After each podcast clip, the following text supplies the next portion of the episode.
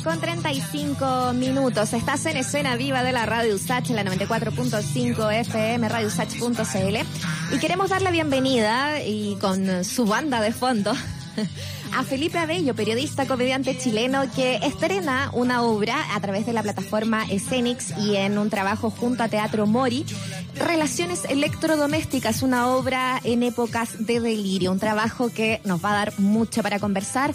Eh, y bueno, de esto y muchas otras cosas está Felipe con nosotros. ¿Cómo estás? Bienvenido. Sí, hola, hola Muriel. Eh, muchas gracias por, por Estamos con Mauricio Jürgensen también. Hola Felipe. ¿Cómo estás? Sí, hola, sí, sí, lo estaba escuchando. Sí, Qué bueno.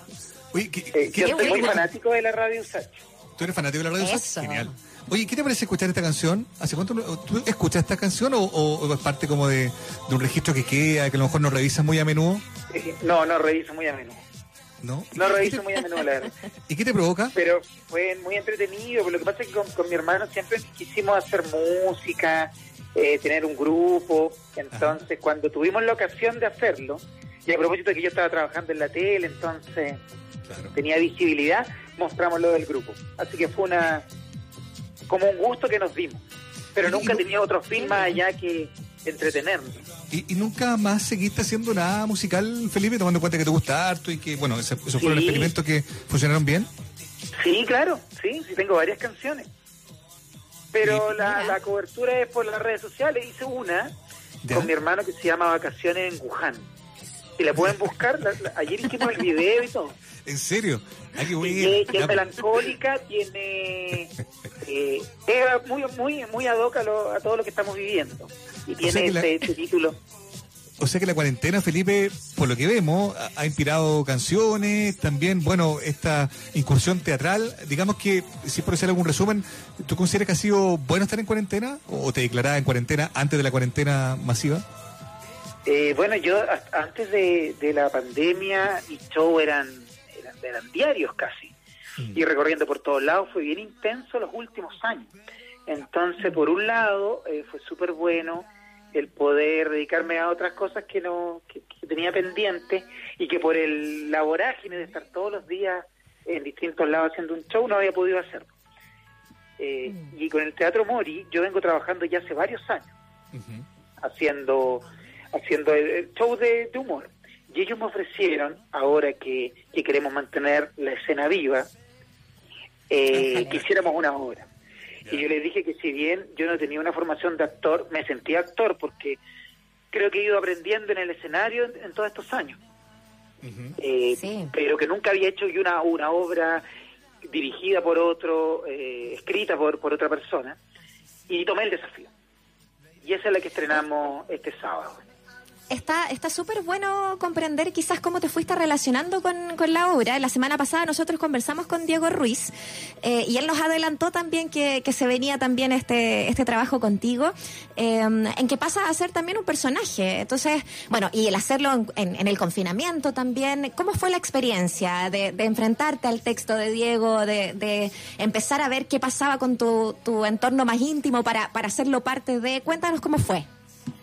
Bueno, yo eh, siempre abordo los, los shows que hago, el stand-up, a partir de, de, un personaje que tiene elementos míos, pero siempre un personaje. Yo no soy de esos humoristas que, que en el escenario se, se, muestran a sí mismos, yo no, no lo hago, no lo hago.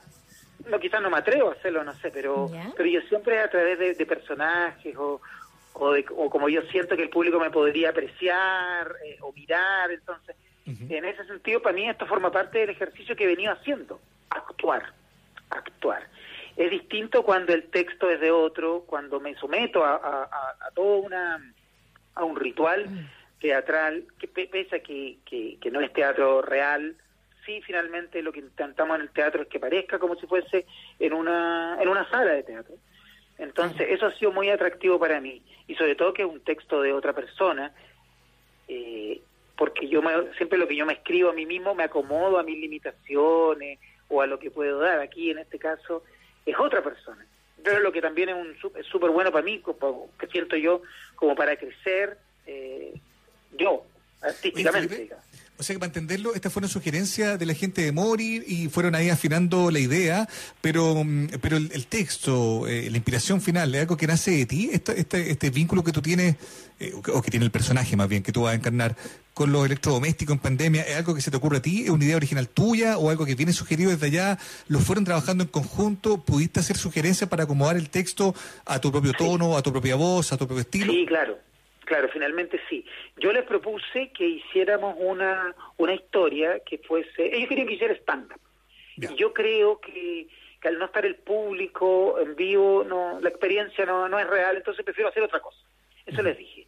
Y se me había ocurrido una idea de una abducción, de que un extraterrestre entrara a mi casa y yo en cuarentena.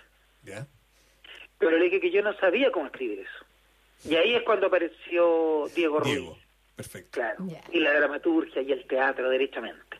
Claro. Entonces, a partir de esa idea eh, de la abducción, es que aparece lo electrodoméstico como el, como el, el vehículo para la aparición de estos extraterrestres.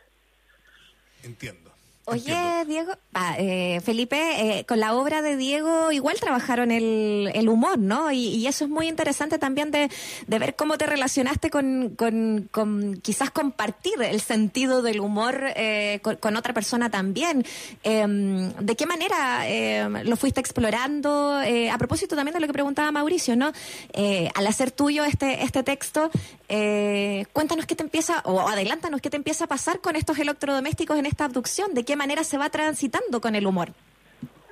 Sí, mira, yo me gusta como eh, a partir del humor trabajar distintas maneras de abordarlo. Lo he hecho eh, de distintas formas. Y el último, los últimos años, sobre todo, he estado tratando de hacer un humor muy leve, casi no humorístico, pero humorístico sí, pero, pero casi no humorístico. O sea, a mí me pasa que mucha gente dice, y esto, eh, porque no hay remates.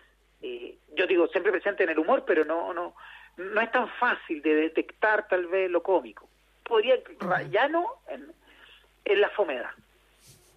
Rayano en la fomedad. Entonces, en este texto, al principio con Diego, él me dice, mira, y aquí un remate y todo. Y decía, eso no, pues eso no, un chiste no. Que esto sea humorístico de otra manera. y ya la idea, la premisa es bien absurda de lo de los extraterrestres. Claro, o sea, yo, yo, entiendo esa idea de que no sea tan evidentemente como eh, cómico, ¿no? Que con, un concepto que uno también podría discutir, qué es lo cómico, qué es lo humorístico, qué es lo chistoso, digamos, ¿no? Pero por lo que se ve es que tú tienes como una relación con estos electrodomésticos y es una relación como que ellos te terminan, no sé, intimidando o tú terminas como en una relación eh, eh, horizontal con ellos, eh, intimas con ellos. ¿Qué es lo que pasa? Porque vi una foto, te lo pregunto así de frentón, vi una foto tuya como en, bata, me imagino que una foto como que bien, tiende, tiende, a conceptualizar la idea de la obra. Es una escena, es una escena. Es una escena. Tú estás como en bata, abriendo como una tapa del horno, en una escena que podría interpretarse, en una imagen que podría interpretarse de muchas maneras, algo se abre y tú estás como, como medio encaramado al horno. No sé si Los electrodomésticos cobran vida a partir de esta de esta inteligencia mm, no terrestre. Entonces los electrodomésticos cobran vida y ahí se produce una interacción. Todo esto es muy cómodo también porque lo hice en mi casa, eh, eh, el vestuario, es la bata que yo que yo uso y, y es la, la juguera, el, el horno. Y justo yo me había comprado una, me había instalado una cocina muy tecnologizada.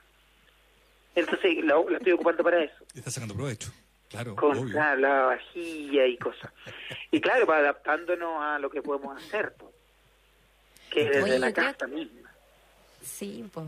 De alguna manera, eh, la relación con todo lo tecnológico, con los electrodomésticos, yo creo que es algo que todos nos estamos preguntando de alguna u otra manera en estos momentos, porque al final en, confinamiento te, terminas relacionando con, tu, eh, con, con, las cosas, ¿no? Con los objetos mucho más de lo que, quisieran muchas veces, ¿no? Y eso es, eh, es como para entrar en, en monólogos. Sí, o sea, el hecho de, que ahora los shows, que todo ocurra eh, con una buena conexión a Internet, que todo dependa, mm. de, de, nos cambia todo. En mi caso nunca fui muy eh, de las redes sociales, me las manejaba una otra persona. ¿En serio? Eh, sí, pues me manejaba otra persona que me ponía éticamente no, no es reprobable eso. Los espero hoy día y era otra persona. Pero siempre con un tono bien neutro. Bien neutro. Y, Felipe, ¿por qué estás como empeñado eh, no sé si empeñado, pero ya, que ya que Empeñado, me gusta el concepto. ¿Te gusta el concepto de empeñado? Ocupémoslo, ¿En qué estoy empeñado? ¿En qué está- ¿Por qué estás empeñado en, en, eh, en rechazar el, el humor, en no ser tan cómico, en no, en, eh, no ser tan evidentemente humorístico? ¿Sientes que realmente había como una cosa media forzosa, que es una carga un poco indeseable esto de, de estar siempre siendo como chistoso, rápido, humorístico y rematando todo lo que uno dice? Eh, lo que pasa es que me parece que eso está un, un poco usado ya, y todos están empeñados en lo mismo. Claro. Entonces me gusta a mí hacer cosas diferentes. Obviamente nunca ll- ll- lleno de lo que a mí me apasiona, que, que, que finalmente el humor es como la reacción más inmediata que uno ve cuando la gente se ríe, no hay duda. Y eso me ha pasado que, que cuando yo hago los shows, yo en general es poco el cuestionamiento que puedo recibir porque está la risa de la gente. Y ante eso uno no puede hacer nada. Nadie te puede decir, oye, no estuvo bueno. En Sí. cambio que ahora, al no existir la risa, puede haber alguien que te diga, oye, esto es cómico o no. Por eso a mí me gusta el humor, porque está esa reacción inmediata. Eh, y no, no, no, no es que yo rechace el humor, sino que a mí me gusta como ir explorando otras otras facetas, otras áreas. Eh, Bueno. Y el humor me gusta que sea leve. Las cosas que a mí me dan risa son las que, que quizás no son derechamente cómicas, Claro. o las que no nacieron como para ser cómicas. Es que, es que, bueno, tú tienes que asumir, Felipe, y yo creo que le pasa a Muriel y a todos los que probablemente están escuchando, estamos hablando con Felipe Abello, que claro, uno habla contigo y, y aunque estemos como hablando en serio, uno siempre tiende, y sé que te, te Claro. lo he dicho mil veces desde cabro chico, pero uno tiende a pensar de que ya no te está hablando en serio, ¿no? Es, es- es- es como que en esa, en esa duda, en ese limbo que uno tiene al hablar contigo, ya es medio chistoso, po, porque Sí, yo soy igual, yo soy bien cuidadoso, yo soy bien cuidadoso, sabiendo de eso también. Ahora me relajé un poco más porque estás tú, Mauricio, y porque a mí la radio Sach me encanta. Yo empecé a escucharla ¿Ya? por por un programa que se llama, no sé si sigue, Música y Política, que hacía mm, Mayol. El eh, Alberto Mayor, sí. Alberto Mayol, Doctor. sí. A él lo sigo harto y de ahí empecé a escuchar el resto de los programas, eh, sin taco ni corbata y todo. Así que me Qué siento más en confianza. Bueno, pero volviendo Ah, al bueno. tema. Volviendo Eh, sí, pues yo creo que le pasa eso a todos los que se dedican Mm. al humor y más yo creo que en mi caso que siempre he jugado como a que parezca que es en serio. Mm. Que eso me parece más chistoso.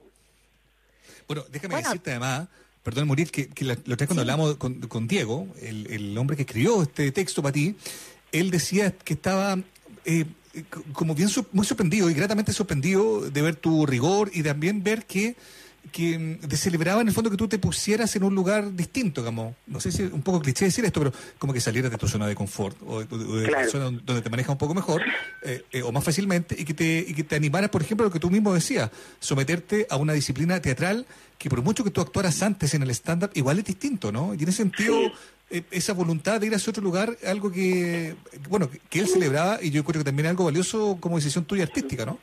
Es que yo creo que para todos, porque, eh, viendo las actuales circunstancias en que vamos a hacer teatro, eh, sin que sea realmente teatro, a mí también que me toca, me, me han pedido hacer stand-up, y yo les digo que yo creo que en la pantalla, al no estar la risa del público, no resulta, pero me piden que lo haga igual, y es porque claro, hay unas ganas de, de, de querer hacer lo que, lo que resultaba, lo que... Pero en las actuales circunstancias creo que hay que adaptarse a, a lo nuevo. Y lo nuevo es lo que uno vaya creando. ¿Quién sabe si a lo mejor este tipo de obras van a seguir después? po?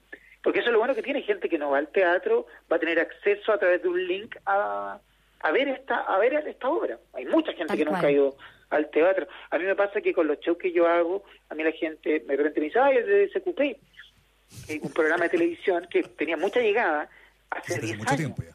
¿Diez años Claro, ya? hace 10 años. Entonces, yo todo lo que hice en estos 10 años restantes en el teatro, la gente lo vio solamente cuando fui al Festival de Viña o al Festival de Olmué, que, que son televisados. Entonces, ahora esto puede acercar a, a un público que no ha visto al menos lo que nosotros hacemos. Eso, pero, pero, pero sientes que para ti por lo menos el teatro vino para quedarse, porque de pronto puede ser otra, otra forma de explorar también eh, eh, tu beta artística, ¿no? Que tiene que ver con, con, con quizás acercarte netamente a, a- a trabajar también con otros, no solamente desde el stand-up. Sí, claro, claro que sí. Por, por ahora, eh, en este tiempo fue fue súper bueno el, el que yo mismo me dirigiera y, paso a paso ir yo aprendiendo y agregándole elementos a- al show que fui haciendo. Esto fue muy muy ensayo-error de todos los días actuando. Ahora es distinto, ahora incluso al tener otro título, eh, al hacer, la- al hacer una obra, eh, es mirado de otra manera. También es un desafío porque Sí, después del, del, de la obra eh, hay un conversatorio y es muy teatral. Yo, yo he visto las otras obras y se conectan actores de todos lados. Mm. Entonces es un, es un ejercicio Bueno. distinto. Oye, Felipe, Oye, Pero me esto parte ¿encontramos la canción? el? Muriel. 10 de julio. Sí, sí, sí. Solo iba a dar las coordenadas que a través de Escenix va a estar desde el 10 de julio hasta el 8 de agosto. Pero tú tenías, sí, que decirnos, Mauricio, que encontramos la canción. Sí, pues escuchemos la canción que contaste que se llama Vacaciones en Wuhan, ¿no? Sí. A ver, escuchémosla un poco.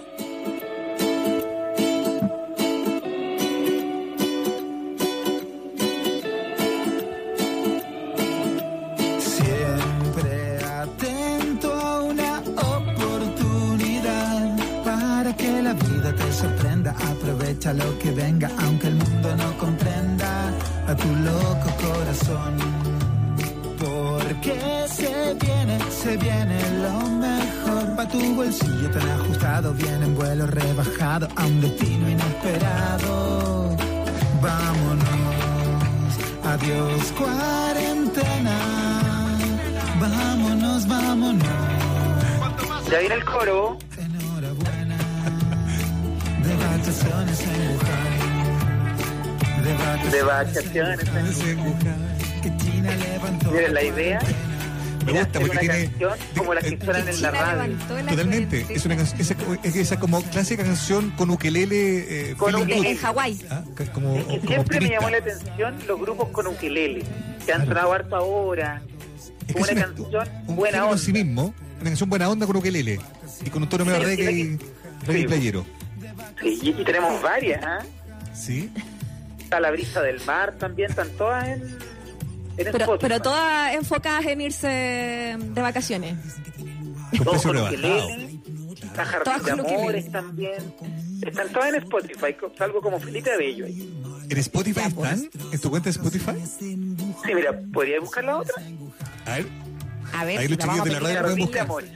Oye, me gusta porque yo, a ver, ya que estamos hablando, esto es comedia, po. Mm, ¿O no? Está por eso te Totalmente. digo, claro. Esto es.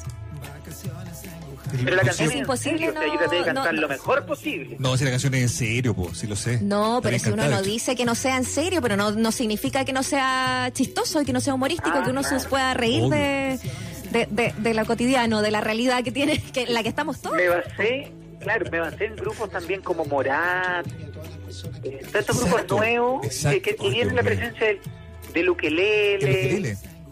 Y el reggae suave, un poco zorroncito, pero sí, te entiendo. Sí, sí, se me dio zorroncillo, sí. Claro, de veranito. Vera- Ay, oye, veranito la, la- la están buscando la, la canción, pero mm, Oye, bueno. eh, yo creo que nos quedó claro para dónde va Aquí hay otra. Felipe Abello. Ahí está. Jardín de Amores. Aquí agregaste otro elemento, el silbido. Eso lo agregó el productor. Que sí, cuéntale al sol. Luna pa'l jamín, sol pa'l Es como la moral distraída de Bill Russell. Este, hay que explorar esa área.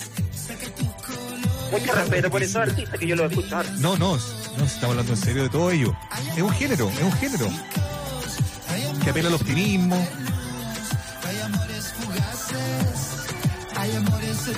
Y funciona en varios niveles. Algunos les provocará optimismo, otros se burlarán, como Claro. ustedes en este caso. No, en, en absoluto. Lo solo- importante es No. escena viva. Lo importante es que la escena se mantenga viva y lo Sí. importante también es que, que- que se entienda y a mí me encanta. Oye, ¿y estas canciones, eh, eh, digo, ¿es un ejercicio de estilo o te interesaría, en realidad no sé a quién le puede interesar hoy día, eh, sacar un disco o hacer algo con eso? ¿Cómo, cómo las, cómo las ves tú? No, yo en los shows, las incorporo. Hay una parte musical siempre. Eh, pero ahora que tuvimos más tiempo, pudimos armarla y producirla y, y hacerlas con más tiempo, más, más grabadas y sacar varias canciones. También grabada, también hecha. ¿eh? O sea, derechamente. Sí. ¿Tu hermano, tu hermano está también ahí, ¿o no? Sí, sí. Mi hermano es el de Luquelele. Tu hermano es de Ukelele. Perfecto. Pero en escena es Danilo, que es mi compañero actor, Porque mi hermano realmente no participa en los shows en vivo. O no va a participar en los shows en vivo. Ya. Entonces es Danilo el, el Y con- ejecutor. ¿Y con la música va- tienes pensado hacer alguna en vivo, no? No, la verdad que todo esto es paralelo a, a, lo- a lo- al, hu- al humor finalmente. Claro. Bueno. Claro. Obvio, Lo obvio. encuentran en Spotify. Me gustó, te felicito eh, Felipe, me gustó, me gustó la incursión, porque es una búsqueda en ese género, en un género que probablemente no había sido reconocido por nadie hasta que tú lo estabas identificando. El ukelele, el silbillo, la cosa playera, la cosa optimista, la cosa buena onda, y algo que se escucha muy a menudo, son canciones que, que, que lideran los rankings, convengamos. ¿ah? Sí, pero sabes que mira, yo creo que en este tiempo, eh, que, que a mí en mi caso fue de, de pausa, para he podido inventar cosas nuevas o tratar de meterme en otras áreas, en hacer humor a partir de, de otras cosas, en este caso de la música o de o del arte también. Sí. Sí, No, de- totalmente. Que, de- que es parte de... no, pero con la pintura. Pero eso lo podríamos hablar otro día porque ya va a quedar un enredo de Con la. Sí, pintura. va a ser demasiado renacentista esta, esta conversación. ¿Pero estás Sí, pintando pasa- brevemente? ¿Cómo? ¿Estás pintando efectivamente? No, no, no. eh, es la vida de pintores, la que estoy difundiendo, de pintores clásicos. Goya, Velázquez, pero todo con una mirada humorística. Ya. Qué bien. Y ha tenido una muy buena recepción en, ¿En serio? en YouTube. ¿Y, y qué Se llama ¿Y Mi recomendado. están ahí, po? Eso. ¿Y cómo lo reseñas? Si dice, por ejemplo, hoy día vamos a hablar de Goya. ¿Qué, qué, Hoy qué día, destacarías de él? Francisco de Goya, un pintor que se adelantó 100 años en su estilo. Y ahí cuento y, mo- y analizamos las pinturas y le pongo música de Spice Girls a un cuadro a la maja desnuda. Ponte tú. O de Nati Natacha. Es mezclar género y cosas que yo no he visto en otros lados Exacto. eh, y que resulta divertido. Mira, se llama Mis Recomendados. Y en la maja Mis desnuda de Goya Ya. con música de Nati Natacha. Cri criminal. Perfecto. Perfecto. Como una mezcla entre alta y baja cultura. Exacto. Bueno, eso es lo que tú vienes haciendo hace mucho tiempo, Felipe. Te quedamos con cosas. ¿no? Y a propósito de lo mismo, eh, eh, lo, hemos- lo hemos comentado acá. eh, a mí aún me sorprende que haya mucha gente eh, que, que dice que, por ejemplo, se queda hasta tarde. La otra vez, ¿te acuerdas, Muriel, que lo comentaba un columnista que tenemos Con- nosotros, un académico de la universidad, un poeta, que dice que se queda hasta de madrugada viendo tus videos de SQP, que convengamos que en esta época de cuarentena se lo he escuchado más de una persona que han, tenido como un visionado eh, importante. Hay una cuenta de Twitter que se llama algo así como Out of Context Felipe Abello, que es como Felipe Abello fuera de contexto y es una imagen tuya eh, en alguno de los momentos que tuviste en SQP. Haciendo una, una mirada hacia atrás, ¿qué- ¿por qué crees que marcó tanto tu paso eh, por ese programa, lo que hiciste en ese programa eh, y, y cómo ha envejecido, comillas, esa, esa participación en ese lugar, tomando en cuenta que han pasado 10 años? Claro, mire, yo nunca, eh, en ese momento tampoco tuvo la, no, no gozaba de la, de la difusión. Claro. Esos programas sal- salían y eran todos los días, yo no tenía un rol protagónico, o al menos no era pensado que yo tuviera un rol protagónico, era un grupo panelista, fue todo naciendo medio accidental. Mm. Eh, la verdad yo no le doy tanto, tanto valor, digamos, a, a eso. Eh, habían cosas súper buenas, pero también había muchas cosas que yo tenía que reaccionar a lo, a lo que pasara. Eh, yo no podía hacer como un humor ahí a mis anchas, no tenía mucha la- tranquilidad. Lo que también en el humor a veces yo he leído que, que, que funciona, pero yo estaba un poco al límite, al límite de no saber qué, qué iba a suceder en el minuto siguiente. No, y, está, y estaba ahí al límite también la rutina, convengamos. O sea, Sí, por- por rutinas que día probablemente generarían más escosor. eh, no sé. por- Totalmente. Piensa que yo en un momento, mi objetivo cuando yo estaba ahí era generar una crítica sobre la televisión Claro. y sobre ese tipo de, de actitudes que, De conversación, 10 años. sí. Claro, pero yo tantos años metido ahí mismo, en algún momento yo era parte de, de Claro. eso. Entonces me reía finalmente y mi ironía ya eh, se, se difuminaba. Estaba yo actuando como alguien de la, de la televisión. De la tele. Claro. Claro, afortunadamente tuve la posibilidad de, de empezar a buscar en el, en el teatro y en los shows en vivo eh, otro tipo de... O sea, para mí una tranquilidad. Yo sé que eso es muy, co- es muy cómico, muchas cosas, yo de repente las veo y digo, qué, qué cómico esto, no, no me reconozco porque tan rápido, tan histérico también. Eh, Sí, totalmente me- lo que me estresa un poquitito, pero había cosas buenas, pero después yo creo que tuve Pero ahora armar liberado. No, es otra cosa lo que hacía ahora. Es otra que cosa, ahora pero- estás liberado, pues otra cosa también, pues. Pero era Sí, muy bueno sí. lo que hacía también ahí. Yo encuentro que, mm, Sí. que, que no hay nadie que haya hecho como ese nivel de, de exhibición de, la, de, lo, de, lo, de lo perversamente curiosa que es la tele, como tú mismo metido adentro. Me acuerdo el día que llegó eh, Rafael Aranea a Televisión y tú lo recibiste con un despacho donde visitabas distintas oficinas del, del edificio, eh, te acercabas a, lo- a los periodistas que están preparando distintos programas. Y, y eso era alta comedia, Felipe, tú lo sabes. Yo creo que por eso también ha envejecido también y la gente lo recuerda. Y son videos que, insisto, tienen muchos visionados. Vuelven a clicarse. Hay gente en estos días de pandemia, además, ha entrado en obsesión de estar buscando cosas tuyas para reírse Claro. de madrugada en silencio, para despertar a la, a la patrona.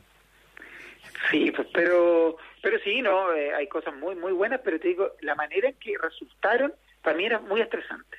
Mm. Era todo muy improvisado, era todo eh, sin saber que venía el segundo siguiente, reaccionar a lo que me podía decir cualquiera de las siete personas que estaba ahí. Qué locura. Eh, no, era una, fue una locura para mí. Por Sí. eso yo cuando no iba muy bien, era muy divertido, y yo me quise ir de ahí Claro. sin no ánimo de arrancarme ni ningún resentimiento con, con nadie de ellos, pero era yo quería buscar por otro lado. Era momento. Era momento de partir. Era momento de partir. Sí, Era totalmente. momento de partir. Oye, Felipe, te queremos dar las gracias por esta conversación tan extensa y tan honesta, entretenida siempre, que nos ha llevado desde los recuerdos hasta lo que estás haciendo ahora, hasta tus canciones también, eh, que las hemos podido compartir acá, siempre con el humor eh, ahí vivo y, y con la exploración y con ganas de hacer cosas, que eso nos encanta. Así que te damos las gracias por conversar esta tarde con, con Escena Viva. Abrazo, no, Felipe. muchas gracias a ustedes, mu- muchas gracias y nos estábamos viendo por ahí. Chao Mauricio. Eso. Chao. Abrazo, que estés muy bien. Chao. De siempre. Chao, Felipe. Abrazo.